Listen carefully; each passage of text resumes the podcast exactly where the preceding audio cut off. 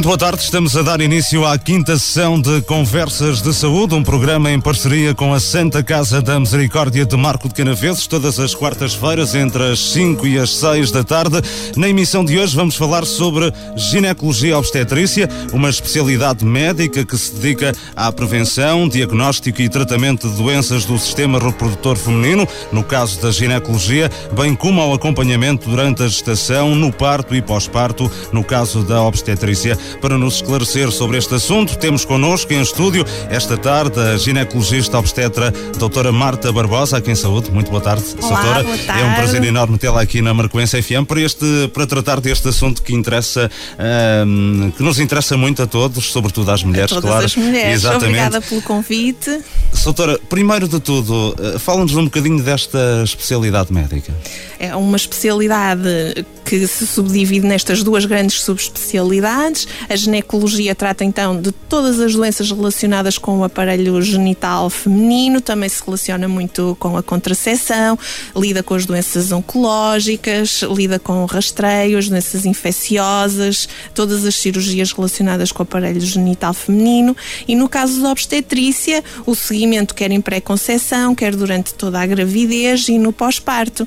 Também existe o componente de diagnóstico pré-natal, mais relacionado com a obstetrícia, as ecografias ah, pré-natais, com os bebés, e na parte de um intermédio entre a ginecologia e a obstetrícia é a medicina da reprodução, a, especial, a subespecialidade que lida com a dificuldade eh, dos casais, de alguns casais em engravidar, o estudo e o tratamento dessas situações. Doutora, há hum, uma idade para um primeiro contacto da mulher com, eh, com o ginecologista? Bom, não existe um- uma idade propriamente indicada. Até neste contexto que falei há bocadinho, no fundo, todos os bebés, todas as meninas, quando ainda um feto na barriga da- das suas mães, são objeto do estudo de um obstetra que lhes faz a ecografia e que, que, que as estuda. Depois, de resto, não há propriamente uma idade indicada. O que acontece na prática é que muitas vezes as meninas vão acompanhadas até pelas próprias mães, pela primeira vez à consulta de ginecologia, ou quando estão, ou quando vão iniciar as menstruações, ou quando iniciam as suas menstruações, ou quando ah, já existe um, um namorado, uma- um relacionamento e a mãe acha que vai iniciar uma vida sexual, levam-nas para que elas tenham um aconselhamento, para que falem com um profissional, que as elucide. Isto não impede de todo o papel importantíssimo da mãe, que é a, a conselheira por excelência em todos os momentos na vida e nestes em particular. Mas eu penso que muitas mães gostam que as meninas tenham seu momento com a sua profissional de referência e é uma parte muito bonita da nossa profissão porque também é quando muitas vezes se inicia um relacionamento que dura para toda a vida. Vamos acompanhar aquela menina, depois mulher, em muitos momentos importantes da sua vida. Eh, há essa questão das, das mães levarem eh, as filhas eh, à ginecologista. Eh, é algo que, que a doutora aconselha, eh, as mães acompanharem as filhas? Por exemplo, no consultório, a, a mãe deve manter-se e assistir, por exemplo, à Estou conversa a ou não? o que quer falar, É. quer- o que está a perguntar. Sim. É, Isso é muito variável dependendo de cada mãe, de cada filha, do motivo que, a fa- que faz a mãe levar a menina à consulta. Há mães que, que já são minhas doentes e que nem se sentam, entram com a filha, apresentam e voltam a sair para a sala de espera para garantir que a filha tenha toda a privacidade. E depois há, e há meninas que me fazem sinal que preferiam que falar a sós. E depois há outras mães e filhas que naturalmente se sentam as duas, que já partilham toda aquela informação e que não há nenhum problema em que eu falo à frente da mãe, a mãe acompanha aquela filha em todos os momentos e, e naquele naturalmente também. Mas é importante garantir que a, a- a filha, que é a minha doente naquele momento, tenha a privacidade, que se preserve o relacionamento médico-doente diariamente que- e, e o, o- segredo médico que ele envolve, claro. O, o doutora eh, afirmou que não há uma idade específica para, para a primeira consulta de, de ginecologia. Ainda assim, na experiência que tem, mais ou menos com que idade é que as meninas eh, costumam eh, aparecer? Se for, na se for por queixas relacionadas com a menstruação, muitas vezes pelos 12, 13, 14 anos, a mãe já está a levar. Quando a questão já é a necessidade de iniciar um método contraceptivo, é claro que habitualmente um bocadinho mais tarde. Mas, por vezes, até há necessidade de uma criança ser observada. Isso é, é, é raro, mas as queixas podem surgir até em idade infantil. As, as crianças também têm essas. Também podem, podem ter queixas ginecológicas? Sim, o mais frequente são coisas pouco graves, irritações, vermelhidões, coisas que cedem facilmente com tratamentos com cremes, que, que não põem grandes problemas, mas até existem alguns tipos de cancros que podem surgir, que, que se caracterizam precisamente por surgirem nestas idades mais precoces. Infelizmente, são, infelizmente, situações eh, raras, mas não é, eh, não seria assim tão difícil. É, as meninas muitas vezes têm uh, dificuldades com a sua higiene, é, é preciso explicar uh, como fazer a higiene, uh, está recomendado até que até aos 5 anos de idade a higiene da criança seja sempre supervisionada por um adulto, porque é muito fácil com a pressa para ir brincar a seguir que não se façam os cuidados da maneira mais adequada. Há, há quem diga que hum, produtos de higiene íntima por vezes podem prejudicar. Existem alguns que de facto não são os mais adequados, que são compostos com perfumes para, para se tornarem aparentemente mais agradáveis e que no fundo depois vão ser mais agressivos para a, a, a, a higiene genital. O, o aparelho genital feminino tem já um equilíbrio próprio e o papel da higiene é tentar respeitá-lo e, e ajudar nesse equilíbrio e, tanto quanto possível, não ser demasiado invasivo. Mas um produto próprio, quando de boa qualidade, é sem dúvida o melhor. E ainda no contexto das crianças, até há produtos desenhados de propósito para respeitar o equilíbrio da, do aparelho genital na infância, que tem um equilíbrio um bocadinho diferente, como é fácil compreender, uhum. do do adulto. O ideal, havendo possibilidade, são de facto esses produtos, mas de qualidade, não, não serem às vezes, no esforço de o tornar mais agradável à cliente, torna-se o produto demasiado perfumado, demasiado agressivo, que não é de todo o que é pretendido. No, no caso das crianças, como é que deve ser feita a higienização? Alguns aspectos coincidem com o adulto. Agora estou a falar entre aspas, deve ser feito de frente para trás para que não haja um contágio da parte de, de, mais de, do períneo, da região anal para a região genital. Deve ser feita, no, no máximo deveria ser duas, no máximo máximo três vezes por dia, embora isto sejam generalidades. Quando uma mulher está no período da menstruação, uma mulher desportista tem necessidade de fazer a sua higiene mais vezes do que noutros casos. É uma adaptação caso a caso e sempre lembrando esta máxima, respeitando o equilíbrio de um sistema que já é uh, auto-equilibrado e tanto quanto possível não ser disruptivo, não ser agressivo. Depois da infância solteira, as questões relativas aos eh, problemas ginecológicos já são outras, não é? Exatamente, pois com o início das primeiras menstruações, os problemas já começam a ser outros. Por exemplo, a menstruação pode demorar mais um bocadinho a surgir, é um motivo não muito frequente, mas que vai acontecendo de recorrer à consulta. Uh, Diz-se que a partir dos 15 anos, se a menstruação ainda não surgiu, é uma situação, nós dizemos, da menorreia primária. A menstruação ainda Costuma não surgiu. surgir a partir dos 15 15? Até aos 15. Até aos 15? Sim, costuma surgir. Até se aos 13 ainda não apareceu, ainda não começaram a aparecer os outros, nós dizemos, um, uh, eh, sinais secundários de, de, de puberdade, o, o, crescimento das maminhas, dos, dos pulinhos, se ainda não aconteceram essas coisas, também há indicação para se começar a estudar o que estará por trás. Na maior parte dos casos não é nada de mais. A própria mãe, quando traz a menina por esse motivo, já diz: Ó oh, doutora, a minha menstruação começou tarde, a das minhas irmãs também, a da irmã dela também também, mas convém sempre Às esclarecer. vezes é uma questão hereditária. Familiar, é... exato, pode ser muitas vezes, mas é preciso excluir que não existam situações mais raras que existem, exigem até tratamento para não deixar passar aquela oportunidade para aquela menina. Deve haver uma procuração, por exemplo, dos pais para, para quando surgir a menstruação? Para a maior parte das mães já estão informadas e já sabem do que se passa e, e, e a informação surge facilmente.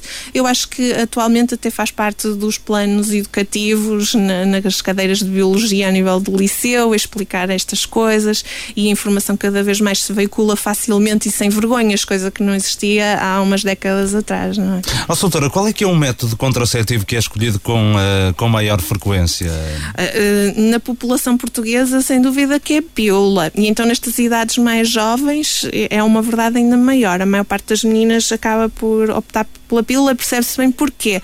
É um método que está facilmente disponível, vende-se na farmácia, é fornecido gratuitamente nos centros de saúde, a toma é fácil, não precisam de recorrer a uma consulta para que lhes seja administrado e ainda tem aquilo que nós chamamos benefícios secundários. A pílula traz o benefício principal, que é o primário, que é não engravidar, oferece proteção contraceptiva, mas depois também para aquelas jovens que têm menstruações dolorosas, irregulares, muito abundantes, a pílula também permite corrigir isto, torna as menstruações muito mais regulares, muito menos dolorosas, muito menos abundantes, que é um aspecto apelativo para muitas mulheres. Para, para, para todas essas situações é necessário um tipo de, de pílula? Sim, eh, podemos ir tentando ajustar a pílula. Se, se a primeira opção não foi um sucesso, existem muitas outras opções, com uma questão de um bocadinho de paciência da, da, da mulher e da, da, sua ginecologista assistente, ir tentando ajustar de maneira a, a conseguirmos uma combinação mulher e pílula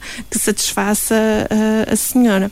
Uh, cada pílula tem, uh, como é que eu, enfim, uh, tem, são, são, diferem uma das outras em que, Sim, doutora? a maior parte das pílulas tem dois tipos de componentes. Tem Sim. o que nós chamamos o estrogênio, tem outro que é o prostativo. O estrogênio é o mesmo em quase todas as pílulas, embora já existam no mercado algumas com um estrogênio um bocadinho diferente. O prostativo vai variando entre todas e depois, para além disso, vão variando as doses entre elas e o, o modo de administração. Há algumas com uma pausa de uma semana, outras com pausas um bocadinho mais breves. E depois ainda existe outra pílula que a maior parte das mulheres que foi mãe conhece que só tem o prostativo. Portanto, existe assim um leque de oferta que permite ir adaptar às necessidades da mulher a cada momento da sua vida e, eventualmente, há alguma necessidade especial. Por exemplo, as mulheres que estão a amamentar só podem fazer esta tal pílula só com prostativo, mulheres com alguns problemas de saúde também será essa a pílula mais indicada e ir ajustando. Noutras fases da vida, as opções contraceptivas podem ser diferentes. Para as mulheres que desejam uma contracepção a mais longo prazo, é mais frequente a escolha daqueles dispositivos intrauterinos que oferecem contracepção por 5 a 10 anos, dependendo do tipo de aparelho. Exigem um bocadinho mais de compromisso inicial, porque é necessária a colocação, que pode ser um bocadinho incómoda ou dolorosa. Exigem um investimento inicial, quer na aquisição do próprio aparelho, como na, na necessidade de irem a um consultório de ginecologia para ser colocado, mas muitas senhoras ficam satisfeitas com este tipo de método. E até para as senhoras que desejam ou que necessitam por algum problema de saúde de uma, medicação, de uma contracepção que não tem hormonas, um método muito eficaz a longo prazo será o dispositivo de cobre, um dos dispositivos intrauterinos que temos no mercado. O mais frequente é claramente a pílula, não é? Sim. O contraceptivo mais. Uh... é a escolha mais frequente da mulher portuguesa, sim. Uhum. Uh... O, oh, doutora, em relação ao dispositivo intrauterino, há quem diga que acarreta alguns uh, problemas. Uh, em que aspectos? Uh, ele, em termos de colocação, pode ser, como disse, um bocadinho doloroso e não é isento de riscos, embora os riscos sejam muito raros. Nós tentamos não colocar nas mulheres que nunca tiveram filhos, embora não seja uma, contra, uma contraindicação absoluta, ou seja, pode fazer-se, porque os outros são mais pequeninos, embora já existam alguns aparelhos com menores dimensões, desenhados especialmente para mulheres que nunca tiveram filhos. E depois, embora seja uma complicação rara, ao colocar um, um aparelho, por muitos cuidados de higiene que sigam todas as regras de, necessárias, é sempre introduzir dentro de um útero um, um aparelho Exato. que passou pela vagina, pelo colo do útero, podem ser arrastadas bactérias do aparelho genital mais inferior para dentro do útero. Isso pode uh, dar origem a algumas infecções que podem ser complicadas e podem trazer consequências a nível reprodutivo. E, mas isto são situações raríssimas, atenção. E, mas daí também preferimos não colocar em mulheres que nunca tiveram filhos para que já tenham, se, se isso acontecer, que, que, já tenham cumprido o seu plano, uh, o seu planeamento familiar. O método contraceptivo deve ser escolhido pela, pelo utente, pela mulher ou, ou uh, pela ginecologista? Deve ser, eu penso que deve ser escolhido pelo utente. Sim. Depois, o ginecologista pode informar se acha que não é o método mais adequado para aquela mulher e deve, mediante os motivos que a senhora nos diz que pretende aquele método, se não o achamos mais adequado, explicar-lhe as alternativas que satisfazem aquela sua necessidade sem incorrer em nenhum risco para a sua saúde.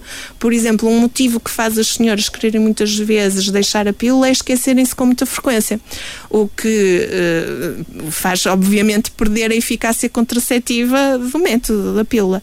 Existem outras formas de administração, existe o anel vaginal, o, o dispositivo intradérmico, existe o adesivo e uh, às vezes as senhoras vêm com a ideia de um deles, mas quando explicamos que não há bela sem senhor, nenhum método é perfeito. Quando explicamos os inconvenientes daquele método, a senhora com alguma frequência diz, já, ah, então se tem esse problema já não quero e vamos procurar é, alternativas que, cujos inconvenientes sejam aceitáveis para aquela mulher em particular. Uh, uh, há quem diga que a toma da pílula aumenta o risco de cancro da mama e afeta também a fertilidade. Isso é realmente verdade, doutora? O, o risco de cancro da mama parece surgir aumentado, sobretudo para algumas pílulas, em alguns estudos, mas depois também há muitos outros estudos que não mostram esse aumento. E o que está, por seu lado, muito bem documentado é que diminui drasticamente o risco de cancro do ovário, de cancro do endométrio, que é um tipo de cancro do útero, e de cancro do cólon. Portanto, se a preocupação de uma mulher é como fica o seu risco em termos de desenvolver uma doença cancerosa ao tomar a pílula, eh, em termos absolutos de todos os tipos de cancros, vê esse risco diminuído. E uma coisa que eu digo com muita frequência às minhas doentes é que a pílula é uma medicação que existe desde os anos 60, portanto tem já largas décadas de utilização por milhões e milhões de mulheres em todo o mundo. Se fosse um, um medicamento assim tão perigoso como algumas pessoas receiam, já teria sido retirado do mercado há muito tempo. Depois, a questão da diminuição da fertilidade. Também eh, eh, todos os estudos sugerem que seja apenas um mito. O que se passa muitas vezes é que uma mulher tenta engravidar pela primeira vez aos 20 e poucos anos, consegue facilmente, depois fica a tomar a pílula durante uns anos até tentar uma segunda gravidez e quando tenta a segunda gravidez já experimenta alguma dificuldade que não tinha antes. E uh, o raciocínio é: vou atribuir isto à pílula, tomei a pílula estes anos todos, a minha fertilidade diminuiu.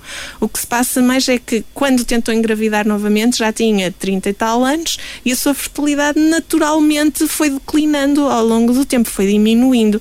E é isso que se deve à diminuição da fertilidade, não propriamente à utilização da pílula. Ao é. suspender a pílula, a fertilidade volta ao seu nível basal para aquela mulher Sim. ao fim de poucas semanas. Em relação ainda à toma da pílula, é necessário ter muito cuidado porque, por exemplo, a toma de um antibiótico juntamente Sim. pode cortar o efeito. Alguns é? antibióticos podem alterar o metabolismo da pílula, a forma como o nosso organismo lida com ela e diminuindo a, a sua eficácia. Também, se, se, a senhora tiver vômitos ou diarreia, o comprimido não está tempo suficiente no organismo para que seja absorvido, isso também pode comprometer a eficácia, mas sempre que é instituída uma pílula, nós informamos as senhoras deste fato e o, aconselhamos que utilize outro método para, nomeadamente o que é mais simples nestes contextos é utilizar o preservativo transitoriamente para que haja uma proteção contraceptiva durante esses períodos. A laqueação das trompas é um método contraceptivo, é o extremo, não é? é Porque é, é um método irreversível. Cada vez mais deixamos por último caso,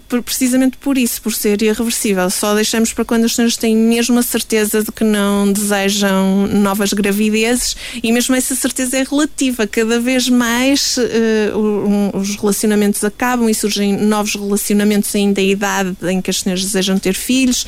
No hospital onde eu trabalho existe uma consulta de medicina da reprodução e não é invulgar os colegas receberem pedidos para tratamentos para engravidar de senhoras que fizeram a laqueação.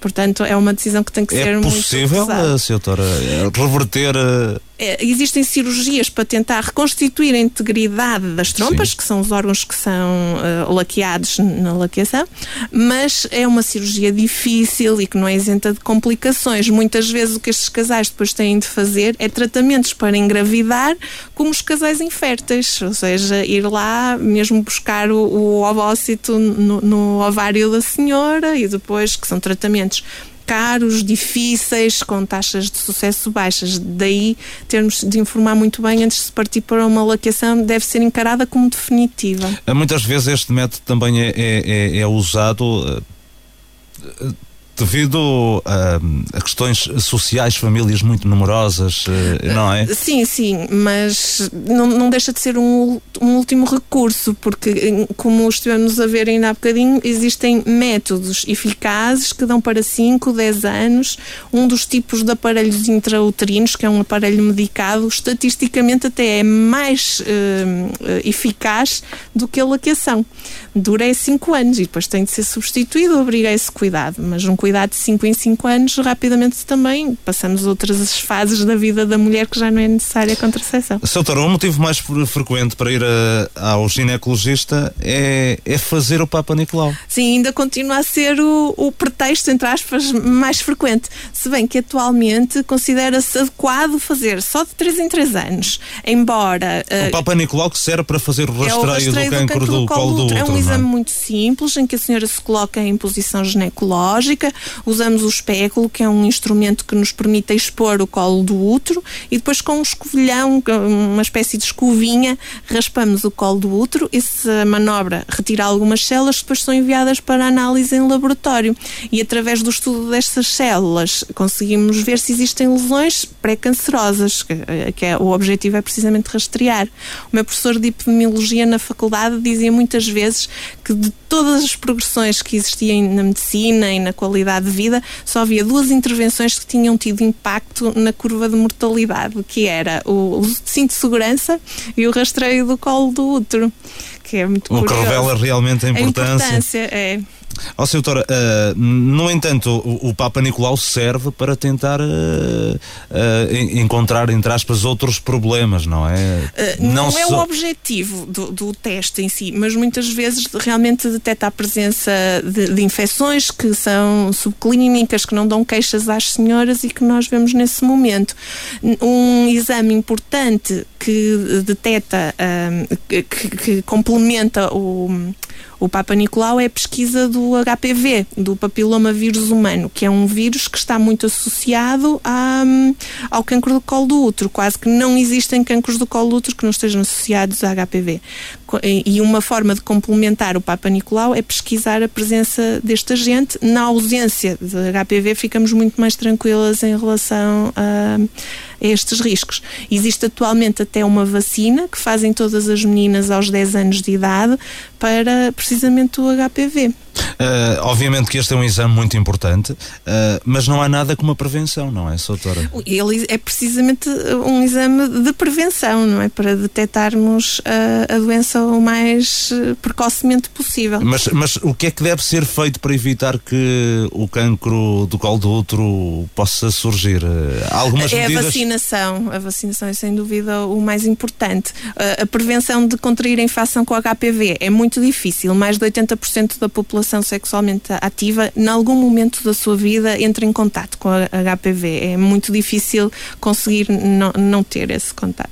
Soutor, em relação à, à, à, gravidez, ouvimos muitas vezes que é inútil vigiar a gravidez. Antes não se vigiava e corria tudo, tudo bem. bem. E isso é uma é impressão que muitas pessoas têm, porque nas suas famílias e nos seus conhecidos correu sempre tudo bem. Mas se formos ver historicamente e estatisticamente, isso não é verdade. As taxas de mortalidade materna infantil e de morbilidade de doença eram elevadíssimas antes dos cuidados de saúde modernos em Portugal, antes de, do estabelecimento do Sistema Nacional de Saúde, eram taxas elevadíssimas.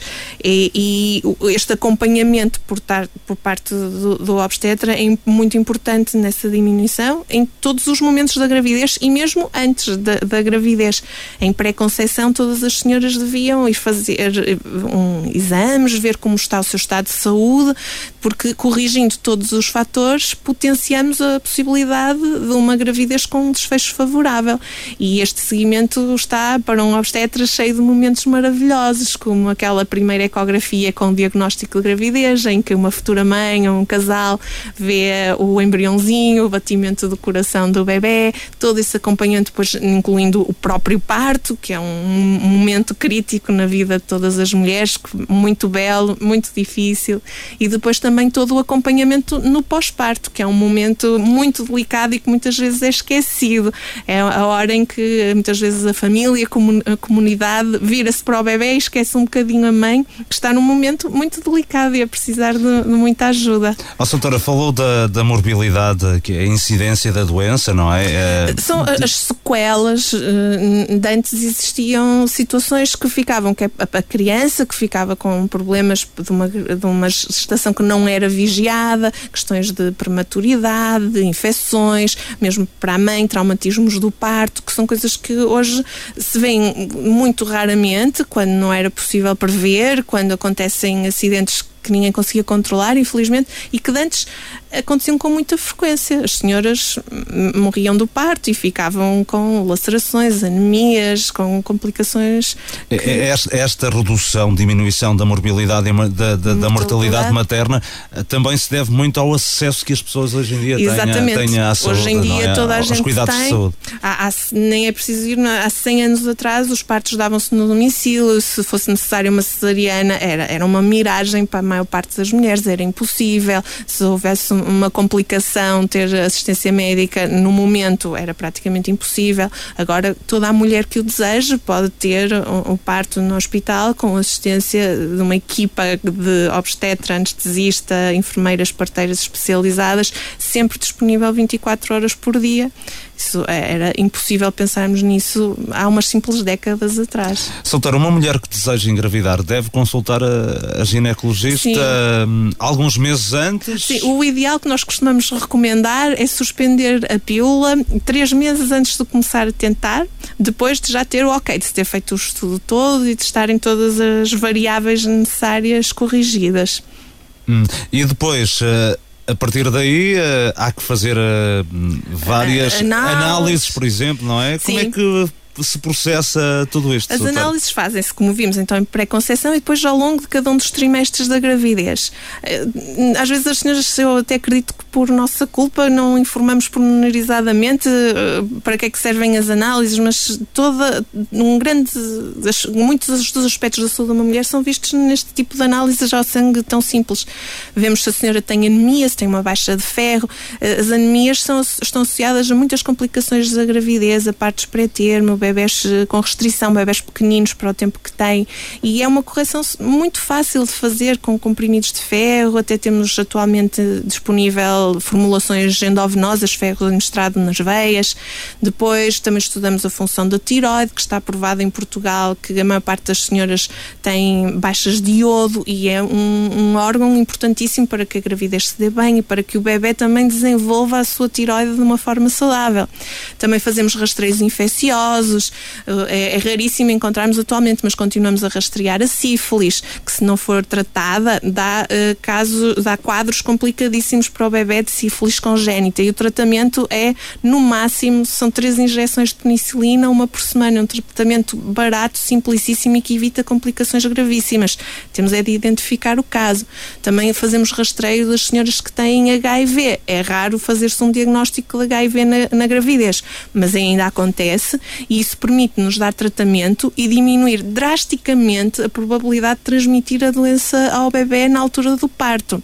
Também fazemos o estudo da rubela nas mulheres que não são imunes por algum motivo, vacinamos e passado um mês já podem tentar engravidar.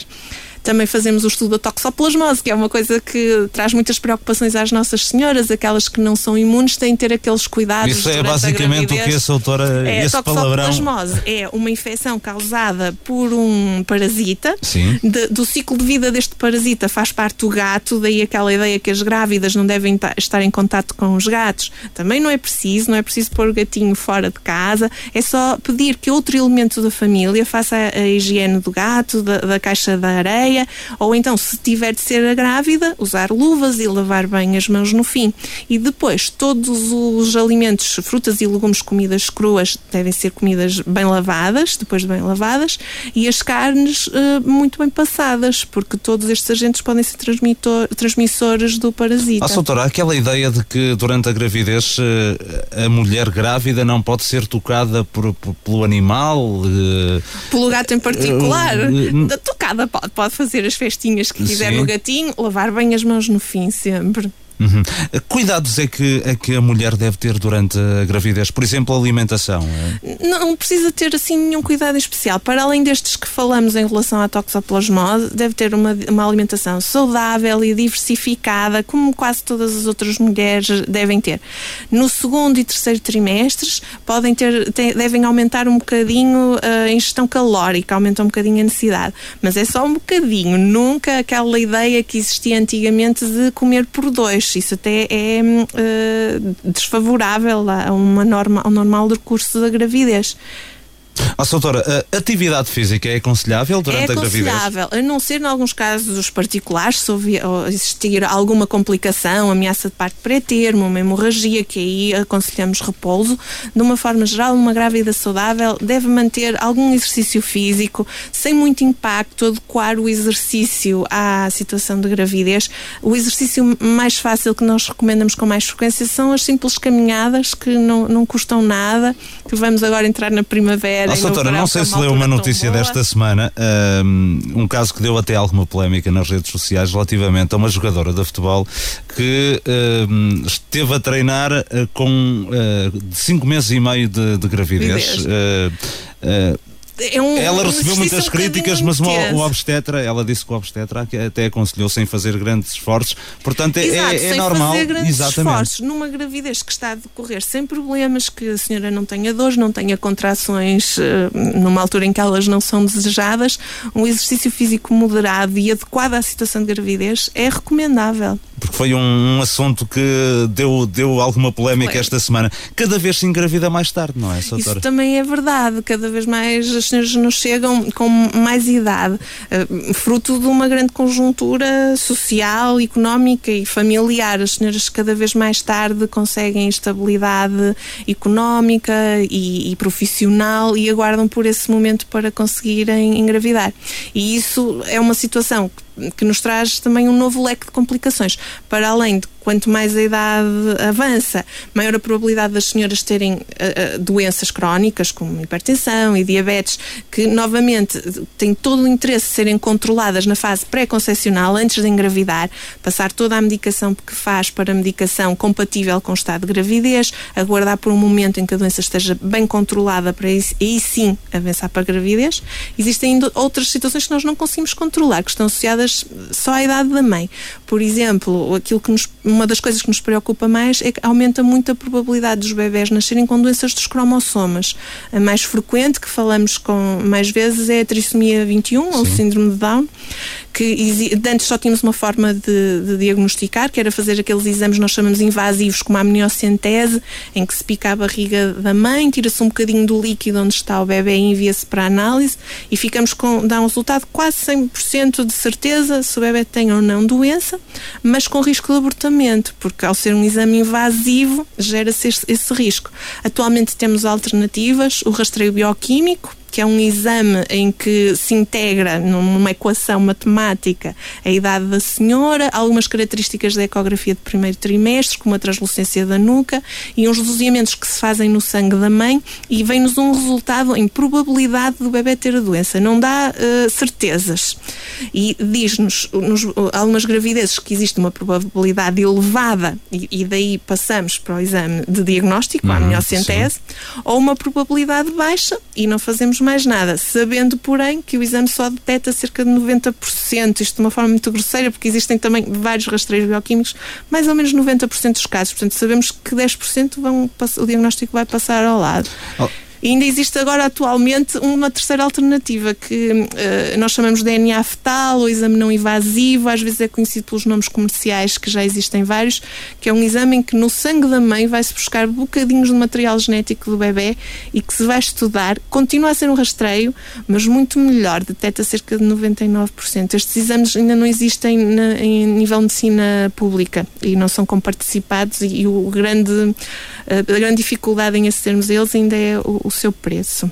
Senhora, eh, muito rapidamente, eh, o nosso país está cada vez mais, mais envelhecido, a, natalidade é baixa. Eh, tem a percepção de que é, muitas vezes é por uh, dificuldades financeiras, dificuldades económicas que as famílias não têm mais filhos? Às vezes temos essa percepção, sim. Cada vez é mais tarde, as senhoras sabem que se ainda não tiverem um contrato, quando engravidam, facilmente são despedidas. Muitas vezes só há um elemento da família a trabalhar, do, do casal a trabalhar, o outro está desempregado. Cada vez mais as senhoras trabalham a, a recibos verdes, sem estabilidade laboral. Eu creio que isso é, até é o, o grande, o, grande problema, o grande obstáculo a, a, que as mulheres constituam família cada vez mais cedo, porque o desejo de serem mães e de constituir família, eu acho que continua a ser o sonho de uma grande maioria das mulheres.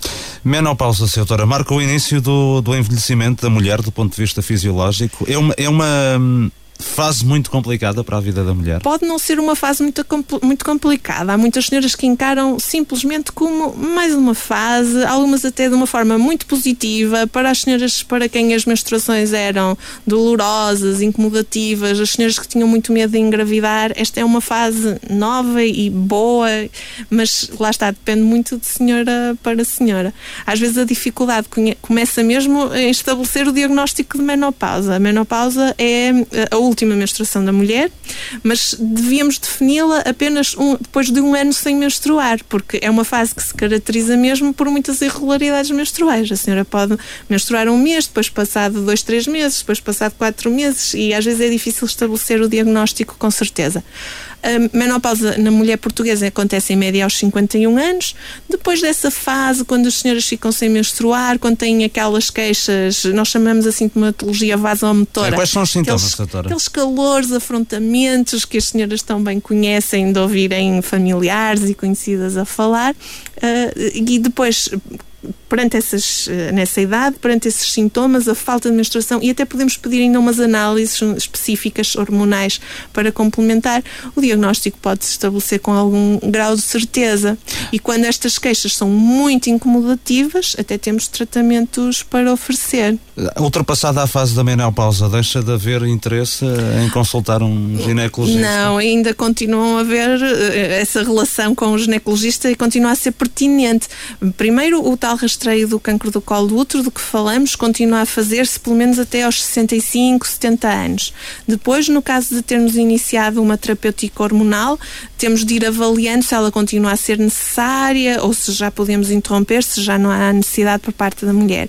E depois ainda existem outros problemas que podem surgir nas idades mais avançadas, incontinência urinária, prolapsos, secura dos órgãos genitais, que o ginecologista tem um papel importante a auxiliar as senhoras. Doutora, estamos quase a, a terminar, falamos de, de ginecologia e obstetrícia. Na Santa Casa da Misericórdia, uh, como é que esta instituição pode dar resposta a estas questões que nós aqui abordamos durante o programa de hoje? Pois, a Santa Casa da Misericórdia tem um, um gabinete próprio apenas para a consulta de ginecologia. Para além de mim, existem ainda mais duas colegas uh, a fornecer apoio na área da ginecologia e obstetrícia e toda uma outra equipa muito simpática, como todos os marcoenses. Ficaram bem entregues as mulheres Com que certeza. lá recorram, não é? Sim, sim. Soutora, muito obrigado por ter vindo à Marcoense FM conversar sobre este tema que importa às mulheres uh, uh, e até uma próxima oportunidade. Muito obrigada, até à próxima. Doutora Marta Barbosa, ginecologista obstetra, que aqui falou sobre este tema nesta